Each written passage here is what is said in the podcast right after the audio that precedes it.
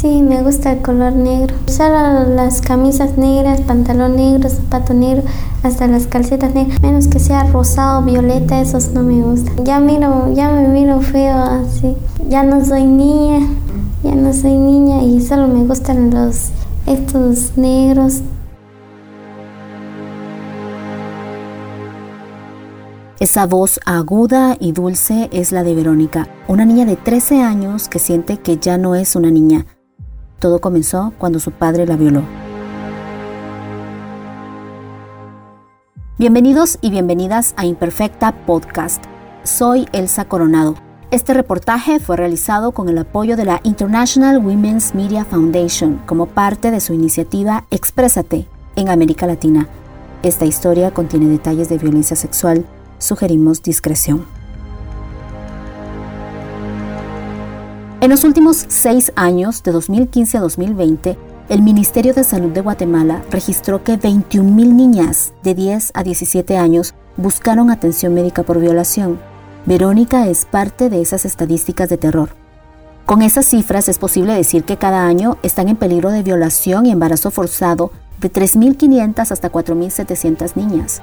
Aunque las instituciones gubernamentales ahora están mejor preparadas para atender a las sobrevivientes, la gran deuda está en la prevención.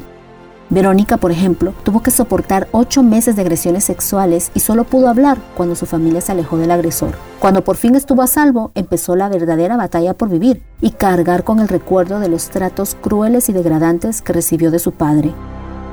Francelia Solano sigue con la historia.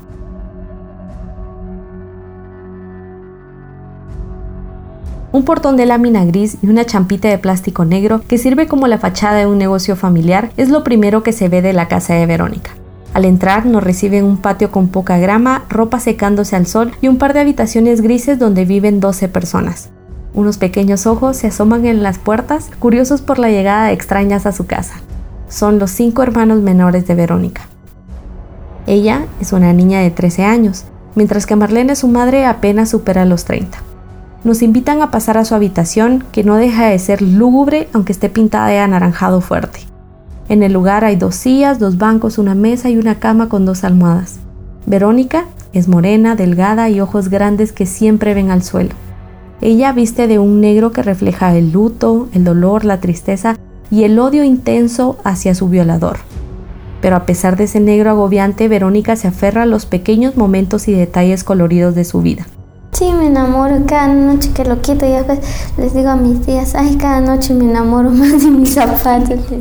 Pero no es lo único que Verónica ama. Le gusta la pizza de pepperoni, las luces y los objetos que brillan. Le encanta el arroz chino que a escondidas le invita a su abuelo, de quien no duda en decir que es la nieta favorita. Con él vamos a comer arroz chino con un señor bigotudo, tan bonito su bigote, tan bonito su bigote como lo hace él. Y pone unas rosas bonitas en el arroz chino y tan rico su arroz chino del señor. Y les venimos a la casa como si no comimos nada. No me dice mi abuelo, no vais a decir que comimos algo. Me dice, ya con escucho ya mi abuelo, ya le está diciendo a mi abuelo. También dibuja, escribe y se ilusiona con los pequeños detalles, como cualquier niño o niña, pero ella no se siente como tal. Perdió su sentido en la niñez cuando fue violada por su papá. Marlene, su madre, también sufrió violencia de su esposo. Él sí, tomaba a veces cada tres días o tomaba cuatro veces a la semana o hay veces que sí tomaba la semana completa. Entonces no, no había ni para la comida, ni para nada, ni para calzado, ni ropa de los niños.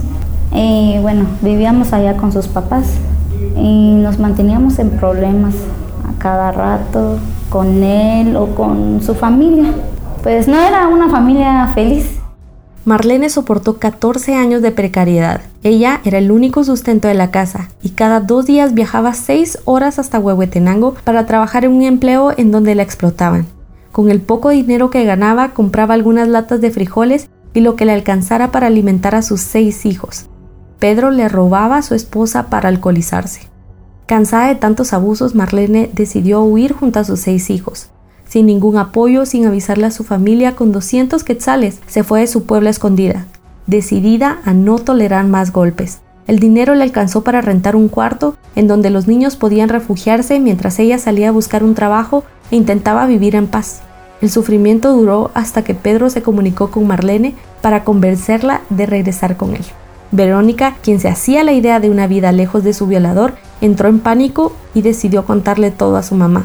Eh, bueno, le había hecho él esa cosa mala a ella. Pues. Entonces me contó cómo fue lo que la violación, pues, me contó ella sobre la violación, que la había violado eh, durante ocho meses.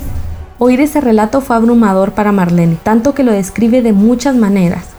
Un balde de agua fría, un luto por meses, unas ganas de matar a su ex esposo y el deseo de verlo por muchos años en la cárcel. Bueno, sentí tanto odio, rabia y sentí pues hasta ganas de yo matarlo.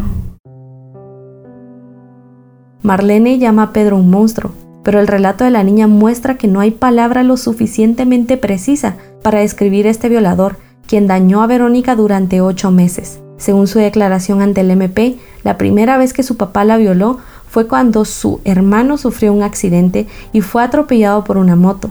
Marlene tuvo que ir de emergencia al hospital para cuidarlo. Pedro aprovechó y mientras Verónica estaba en la cocina le encerró. Esa fue la primera vez. Pero la declaración recoge decenas de estos relatos, uno más aterrador que el otro. En su testimonio, frases como él se fue acostumbrando a hacerme daño, él me violaba todas las noches y él nunca descansaba, siempre me hacía lo mismo, es recurrente durante la declaración. Los detalles son bastante fuertes y alguno de ellos no se puede mencionar debido a lo crudo que resultan. Incluso la abogada que lleva este caso y muchos más no ha podido oír el anticipo de prueba de forma completa. Escucharlo es una tortura, vivirlo lo es más, y le ha dejado marcas a Verónica de por vida. Porque ella era una niña, le quité la inocencia, le quité la inocencia pues de que ella en vez de que estuviera ahí contenta jugando, pues ella sienta un odio ahora, odio y rencor con todos los hombres, hasta sus hermanitos les tiene ella odio pero fue por el desgraciado pues, que le arruinó la vida a ella. No es para menos. Lo que Verónica vivió en el lugar que debía haber llamado hogar fue una tortura. Tortura en el sentido más estricto de la palabra. Su papá mientras la violaba le pegaba en las costillas, a ella, una niña de complexión delgada. En sus relatos detalla que también usaba cables de electricidad o pita para amarrar leña para pegarle o sus uñas para dañarla. En otro de sus relatos cuenta cómo su papá la arrastró del pelo en medio de la milpa y la llevó a un árbol. En su declaración ella dice, me amarró como un chucho o un marrano. Los relatos de las violaciones son bastante detallados en horas y fecha, pero este en especial, Verónica perdió la noción del tiempo. Solo recuerda que Pedro comenzó a violarla cuando el cielo comenzó a ponerse oscuro y terminó hasta que amaneció.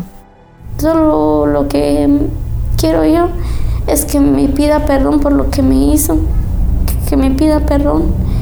Es lo que quiero porque me duele, en el corazón duele mucho que él me ha hecho así y que yo soy la única hija que ha tenido él. Yo le decía que ya no oraba Diosito, pero dije yo que tal vez no me va a escuchar, como Dios está hasta arriba y no me va a poder escuchar, decía yo. El caso de Verónica es una muestra de cómo la cultura de violación comienza desde la nula educación sexual hasta el acceso fácil a la pornografía que normaliza la violación. Por ejemplo, Pedro obligaba a Verónica a verlo y le decía que pusiera atención a los videos porque quería que ella replicara lo que hacían las actrices. Los relatos de Pedro son un calco de lo que es común en la pornografía. Incesto, violaciones, pederastia y sodomización. Yo creo que por el temor pues ella no me contó nada porque ella había sido amenazada por él, que me iba a matar a mí para quedarse con ella. Yo le dije a ella, me lo hubieras dicho, porque de que él me mata no me va a matar. Puede ser que yo haya acabado con su vida de él primero, porque no voy a dejar que, que, que no esté yo y él hace esas barbaridades, pues no, no, no, no, no es, no es justo para mí. Ante todos estos relatos, Marlene reaccionó rápido. Verónica le contó todo un sábado por la noche y al siguiente día la llevó al hospital de Huehuetenango, donde le tomaron la denuncia. La atendieron en la clínica de atención a la víctima de violencia sexual del hospital de Huehuetenango. A nivel nacional hay 41 clínicas en hospitales nacionales y son las encargadas de darle atención médica a cualquier víctima que haya sido violada. Estas clínicas cuentan en la mayoría de los casos con un equipo que incluye especialistas en medicina, trabajo social, psicología y enfermería. Están obligados a tratar cada caso como una emergencia, sin importar cuándo haya ocurrido el hecho. Según los datos del Ministerio de Salud Pública y Asistencia Social, 3.984 niñas y niños que acudieron a estas clínicas en 2019 fueron diagnosticados como víctimas de violencia sexual. Usan ese término en sus registros porque evitan tipificar el delito. Esto es en promedio 332 casos mensuales, 11 cada día, casi una cada dos horas. Y Verónica fue parte de esta estadística ese año. Ella no es un número, es una niña que perdió el sentido de la vida desde que fue violada. Todo es doloroso para mí, todos los días son dolorosos. Cada día me siento triste, no me siento feliz ningún día. En la vida lo siento muy triste. Al llegar al hospital, Verónica tuvo que narrar su historia a los médicos del INASIF y de la clínica. Un fiscal del Ministerio Público abrió una investigación contra Pedro, su padre. Permaneció internada en el hospital por siete días. Marlene, su madre, tuvo que dejar de trabajar para apoyar a su hija, mientras sus otros cinco hijos quedaron solos en una habitación rentada en donde varias veces pasaron hambre. Marlene y sus hijos hicieron muchos sacrificios para que el caso no quedara impune y realizar los trámites para lograr que el caso avanzara en el Ministerio Público. Era mucho dinero para una familia en una situación tan precaria sin sustento ni trabajo. La justicia es un privilegio para pocos. Poder ir a la cabecera departamental, pagar pasajes, invertir un día de trabajo en procurar justicia es algo que en un país con más de la mitad de la población viviendo en pobreza y pobreza extrema es un lujo. Dejar sin acompañamiento a las víctimas y que el Estado les olvide al terminar de poner la denuncia es una forma de enterrar sus casos y dejar intacto el ciclo de la impunidad. Entonces teníamos que viajar allá, eh, pues el dinero no había bastante, tenía que conseguir para que viajáramos acá ocho días, acá seis días, acá tres días. Pues fue durante cuatro meses pues fue muy largo el viaje. Tenía que yo ir con mi hija, tenía que llevar a mi bebé, salir aquí a las, a las 4 de la tarde o 3 de la mañana. La abogada Dori Ramírez de MTM explica que lleva expedientes similares en la región. Sin embargo, Marlene le causa mucha admiración porque sin dinero y con hambre y porque algunos días no comía, viajaba al MP bastante seguido para preguntar cómo iba el caso de su hija. Doris explica que esto fue determinante para que no fuese archivado. Sin la persistencia de parte de un familiar o un abogado, los casos pueden quedar en la impunidad porque a un fiscal se le dificulta mantener la vista en todos los casos. Según la directora del Instituto de la Víctima, Alejandra Carrillo, un fiscal lleva en promedio 4.000 casos a la vez. Tras casi un mes de insistir, Marlene se estaba quedando sin energías y su cuerpo y el de sus hijos cada vez eran más evidentes las señales de desnutrición. El 2 de noviembre, una institución estatal le sugirió hablar con Mujeres Transformando el Mundo. Elena Pistán, trabajadora social de la institución, recuerda en qué condiciones encontraron a esta familia. Cuando nos acercamos a ella, nos da la impresión de que ella se encontraba en una condición inadecuada, podríamos decir, porque ella vivía en un solo cuarto, ¿verdad? Y ahí vivían con sus seis hermanitos, eh, la mamá y, y ella. Entonces al encontrarlos, pues prácticamente ellas no tenían nada de alimentación. Lo único que tenían ahí era un garrafón de, agua pura. Eh, los hermanitos de la, de la niña se miraban así bien delgaditos. La niña también eh, se miraba bien mal de salud porque ella no comía, ella vomitaba, tenía fiebre. Ellos le regalaron una estufa para que pudiera cocinar víveres y gestionaron transporte para las audiencias. El cambio en sus vidas ha sido significativo, añade Elena Pistán. Porque al principio habíamos encontrado a la niña en su estado eh, físico mm, muy delgadita estaba, pero ya luego eh, al verla un determinado tiempo, pues la niña ha evolucionado bastante y eso nos hace como sentirnos contentas, ¿verdad? Porque vemos de que la niña ha podido sobresalir adelante. MTM también ha dado acompañamiento psicológico.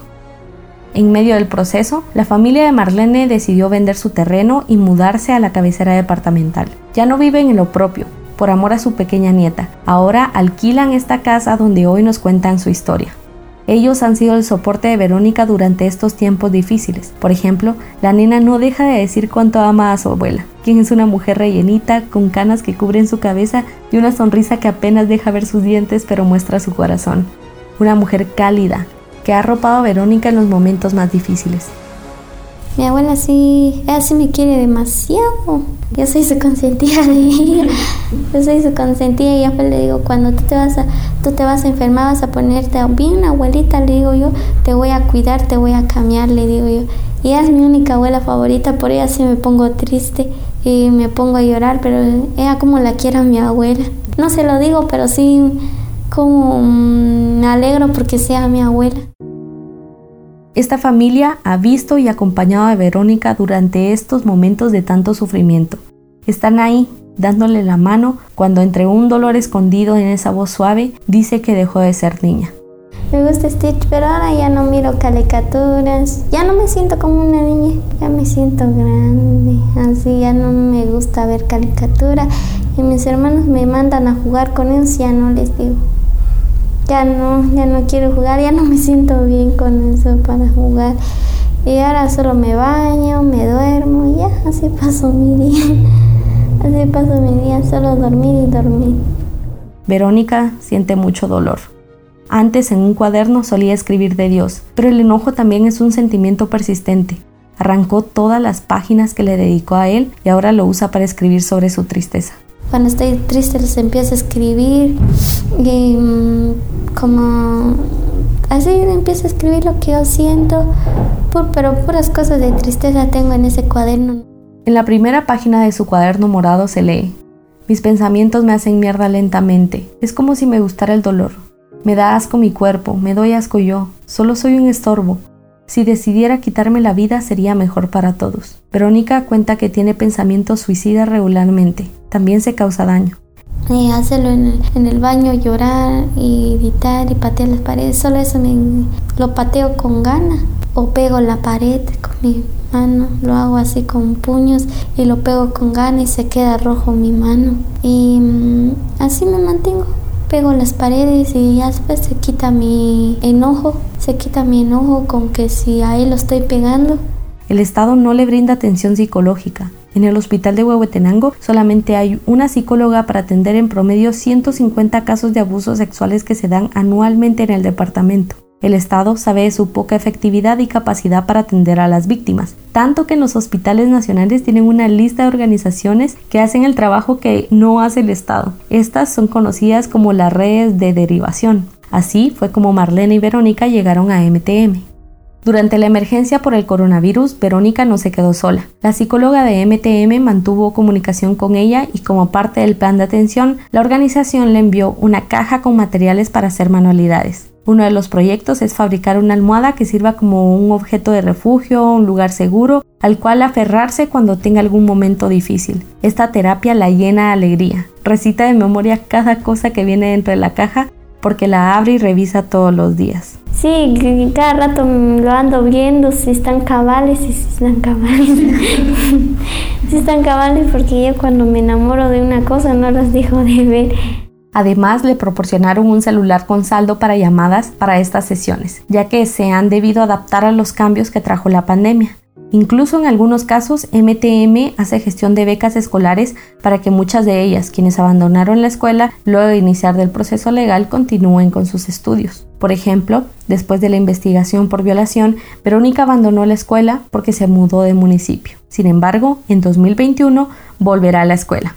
Ahora Lleva un año y dos meses en terapia. De no ser por el acompañamiento de esta organización, Verónica tendría que enfrentar sola sus pensamientos suicidas. De hecho, la única vez que Verónica recibió apoyo psicológico del gobierno fue el día que arrestaron a su papá, el 12 de febrero del 2020. Le avisaron a las 4 de la tarde que tenían la orden de arresto y emprendieron el viaje. Vieron desde la patrulla cómo lo arrestaron y lo sacaron de la casa donde la violó. MTM también estuvo ahí. Como parte del protocolo, tuvo que guiar a los fiscales y a la policía en la casa donde la violaron durante ocho meses. El recorrido por la vivienda fue un recordatorio de lo que vivió con un monstruo, como le llama Marlena a su ex esposo. Entonces entramos a la casa, bueno, la que era mi casa pues, hicieron allí, empezaron a tomar fotos, donde fue todo. Pues fue muy, muy fuerte llegar a que la gente, toda la gente nos mirara. Y pues yo creo que preguntar a la gente qué pasó o qué, entonces nosotros pues no sabíamos qué decir. En su pueblo pocos saben lo que pasó. Marlene tenía miedo al que dirán.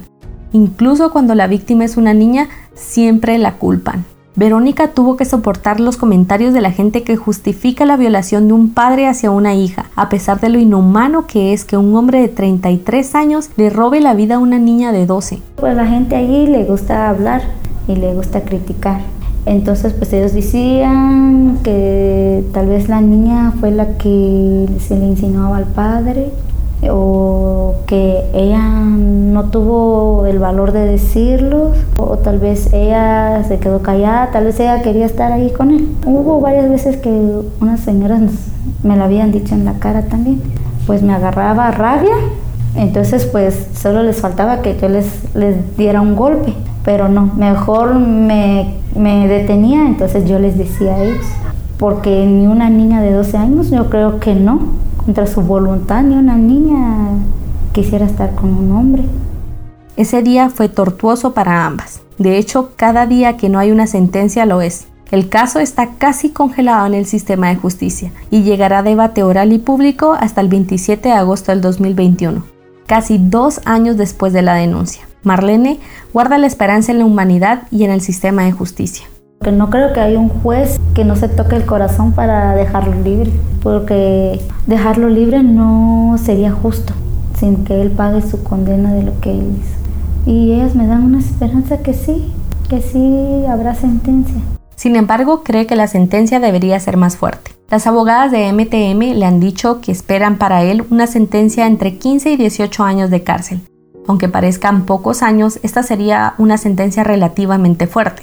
Por el delito de violación existe una pena de 8 a 12 años de cárcel. En el caso de Pedro se le suma dos tercios de esa condena porque el Código Penal guatemalteco considera un agravante que el violador sea familiar o tutor. Aunque Verónica sea menor de edad, a él no se le aplica el agravante de violación a una menor de edad porque este solo se usa en casos de niñas o niños menores de 7 años. Pero la condena, Marlene la considera muy poca y cree que el sistema debería hacer pagar con más tiempo a los violadores. Una condena de 18 a 15 años. No es tan larga que digamos, pero que pague un poco ahí. O pues si le dan más, pues para mí sería mejor. Pero sí, de 18 a 15 años no es mucho, no es mucho.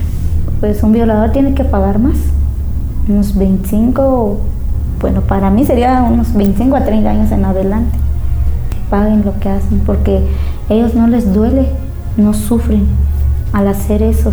Pero en cambio, niñas, jovencitas, al ser violadas y sin su consentimiento, pues les deja marcada para toda la vida. Con esa realidad se inició el proceso de justicia para Verónica. Tras la orden de captura se realizó la audiencia de primera declaración para Pedro. Luego vino en el caso el anticipo de prueba. Los casos de violación son los únicos que permiten la figura del anticipo de prueba, que no es más que tomar la declaración de la víctima antes del proceso de investigación. Este permite que la víctima no llegue a declarar en el juicio, además de que su testimonio se vuelve la principal evidencia. Para Verónica la declaración duró un día. Fue tan intenso recordar todo que se desmayó en tres ocasiones mientras contaba la historia. La vivencia es tan dura que ha repercutido no solo en la salud mental sino en la física de ella.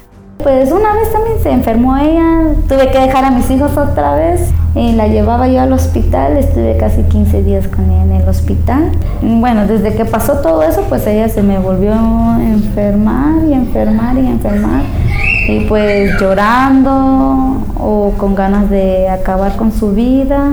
Pues yo creo que sí quedó ella en un estado de que ya no quería ella vivir. Mientras todo esto pasaba, Marlene asistió a cada una de las audiencias y han sido varias, ya que el proceso ya pasó apertura de juicio, etapa intermedia y audiencia de pruebas. El debate oral y público está pendiente para el 27 de agosto del 2021. El hombre de aproximadamente unos 60 metros, 33 años y tez morena llega tranquilamente a oír las audiencias. Él habla canjobal, así que un traductor estatal le ayuda en el proceso. En el caso de Marlene y Verónica, el acompañamiento de MTM ha sido sumamente necesario para no perder la cordura en medio del juicio. Pedro se comporta de maneras extrañas, algunas veces tranquilidad, luego enojo, luego llantos y luego acusaciones. Durante una de las audiencias, el juez hablaba cuando Pedro comenzó a gritar, se tiró al piso y comenzó a llorar, pataleaba y hacía un escándalo. No fue la única vez, en una de las ocasiones, Pedro se paró y comenzó a dirigirse hacia Marlene. Tu hija está mintiendo, es una mentirosa. Estás haciendo esto para dañarme, gritaba en medio del juicio. Marlene se mantuvo firme y tranquila, no logró provocarle. Ella le cree incondicionalmente a su hija y espera que la sentencia lo afirme. Ella ha sabido ser fuerte para Verónica y está intentando salir adelante en medio de la adversidad por ella y los otros seis. Yo aquí ahorita pues mi familia me está apoyando. Bueno, no todo, pues un poquito para la comida. Y bueno, yo tengo, puse mi negocio de golosinas y de gaseosas. Entonces, pues ahí vamos, voy yendo un poquito. Un poquito. ¿Aquí mismo? Aquí mismo, aquí a la parte de mi casa, donde tenía puesto ese nailito. En su champita fuera de su casa, vende lo que puede y saca lo que puede. Ha decidido estar en este trabajo porque no quiere dejar a Verónica ni a sus demás hijos solos de nuevo. Es una madre soltera que da de comer como puede a los pequeños, sin la ayuda del Estado. Solo le queda esperar justicia mientras que cuenta el caso de su hija en este cuartito. Quiere contar esta historia para otras mamás, para que le crean a sus hijas, las apoyen en el proceso e ignoren lo que la gente dice críticas hay bastantes y pues la gente habla, la gente le gusta hablar porque ellos no viven, no pasan de lo que uno ya pasó. Y pues ellos no, saben qué es eso, qué es, qué, qué, qué sentir dolor o qué angustia pasa a uno, muchos problemas. Pues ellos no saben, solo dicen que yo creo que pues ellos no, no, no vivieron esa vida. Uno ha visto en televisiones que hay niñas que son violadas o trabajadas por sus padres. Dicen, pues antes no creía, pues ahora sí.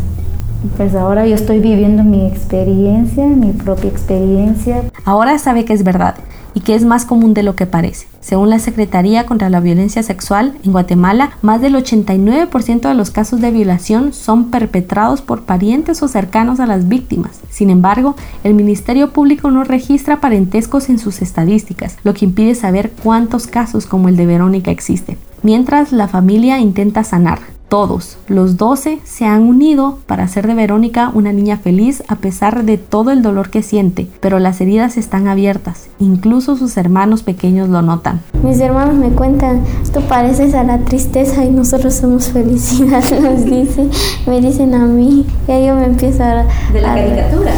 Sí, de la caricatura, así me dicen, porque todo el día te mantienes triste y mantienes diciendo cosas tristes, me me dicen ya después, ah, les digo nada más a ellos. Ya ves, pero reís por gusto porque no reís de verdad, me dicen ellos. No reís en, tu, en el fondo de tu corazón, estás triste, pero en la vida real no reís de verdad, los dicen así. Así me dicen a mí. Y yo nomás solo me los quedo viendo cuando me dicen así.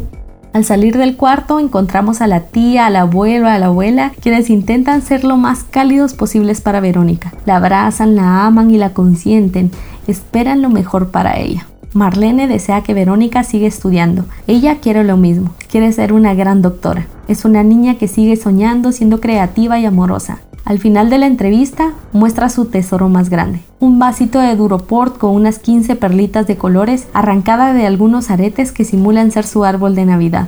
Esa es Verónica, la niña a la que se le iluminan los ojos mientras imagina este vaso de Duroport un árbol de Navidad. Pero también es la niña a la que se le apaga la mirada cuando habla de su violador y la depresión que le ha causado. Verónica es una sobreviviente, como lo es Fátima y Leilani, de quien hablaremos en los siguientes podcasts. De Leilani adelantamos que es una víctima de la impunidad.